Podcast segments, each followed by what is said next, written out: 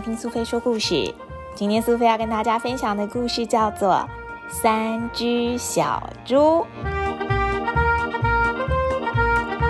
猪妈妈的三个儿子都已经长大了。猪大哥是一个很懒散的孩子，猪二哥则是非常贪吃。只有猪小弟又勤劳又聪明。因为他们三个人都长大啦，所以猪妈妈希望他们能够自己出去盖一栋属于自己的房子。懒惰的猪大哥，他选择去找了一大堆的茅草来盖房子。盖好了之后，他就在房子里呼呼大睡。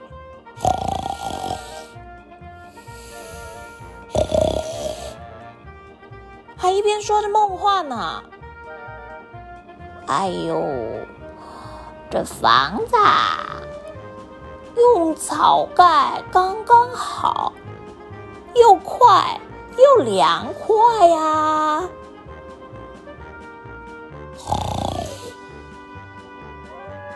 贪吃的猪二哥，他选择在附近找了一些木头，就用钉子盖了一座小木屋。猪二哥他很得意，嘿，看我的这栋木屋，盖的又漂亮又好，跟大哥那个破草屋一点都不一样。让我赶快进去住一住，哎呀，真舒服！聪明又勤劳的猪小弟呢？他选择了用什么啊？小弟想。大哥用茅草盖那个房子，看起来很不坚固。二哥的木屋虽然好一点，但还不够好。我得要找一些砖块，用砖块慢慢的砌，盖一栋又安全又坚固的房子才行。虽然需要花比较多的时间，而且又很累，但没有关系。如果我的房子盖好了，一定安全又好看。于是，猪小弟花了很久的时间，终于盖好了他漂亮的房子。哎，就在隔天，猪大哥的家旁边出现了一只大野狼。他从门的外面闻到了猪大哥的味道，好香的小猪啊！看看他这个破房子，哼，我随随便便就可以把它给吹垮。我等不及要来吃这个小猪肉喽！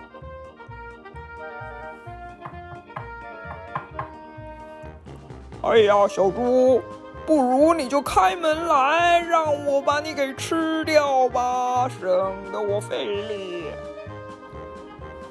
猪大哥在房子里面，在那栋又破又烂的茅草屋里面，听到大野狼的声音，简直吓坏了。他说：“不不不，不行啊！”谁管得了你？看我的厉害！你不开门，我就把你的房子给吹垮。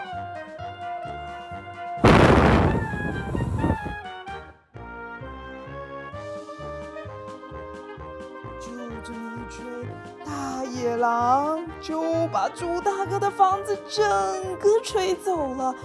猪大哥躲在房子里面。哦不！那还有什么房子啊？屋顶啊，门啊，墙啊，一口就被大野狼给吹跑了。猪大哥被这一幕吓傻了，赶快跑到猪二哥家。猪二哥的木屋是比茅屋坚固了一点，无法用吹的。大野狼试了又试，怎样都吹不倒这间小木屋。二哥很得意啊，但是大野狼很生气。他说：“哼，吹不倒，看我用推的！我我推！”没想到大野狼用力一推，就把猪二哥的家给弄坏了。大哥跟二哥实在是没有地方躲了，赶紧跑到猪小弟的砖块房子那儿。猪小弟的砖块房子最坚固了，他赶紧叫大哥、二哥快点进门来。大野狼一到猪小弟家，心里想：“哼，三只小猪。”全部躲在一间房子里面，我看我等一下就一网打尽了。先让我来吹一吹，看看能不能把这个破房子给吹垮。怎么不会垮呀？看我用撞的，把它给撞坏。我推。怎么怎么怎么推不动啊？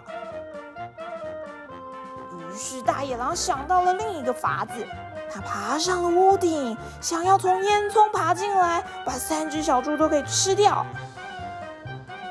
猪小弟连忙说：“大哥、二哥，你们先别急，也别害怕，我们赶快来烧一盆热水。等一下，如果这只大野狼它从烟囱上面进来。”就会活生生的被我们烫死。果然，就像猪小弟想的一样，大野狼从高高的烟囱上面扑通一声往下跳，没想到被这一盆滚烫的热水给烫得哇哇叫，变成了一只烫熟的野狼了。他吓得半死，赶紧逃回森林。赶走了大野狼之后，猪小弟就让两位哥哥住在他的房子里面。从此之后，他们再也不怕受到大野狼的威胁。大哥、二哥还有小弟，快乐的一起生活。小朋友，你喜欢今天的故事吗？你是跟猪大哥一样很懒散？随便找一些破稻草就想来盖茅草屋，还是跟这个二哥一样，在路边捡了一些木头，就盖间小木屋呢？或者你想要跟勤劳聪明的猪小弟一样，虽然得要花比较多的时间，但是盖了一间安全又坚固的房子呢？你的年纪还小，可能不用盖房子，但是在做作业或是要找交什么作品的时候，你是偷懒随便乱做，还是很认真的一笔一画，慢慢的完成属于自己的作品呢？天下可没有白吃的午餐，要认真、负责、努力。才能够做出属于自己最好的东西哦。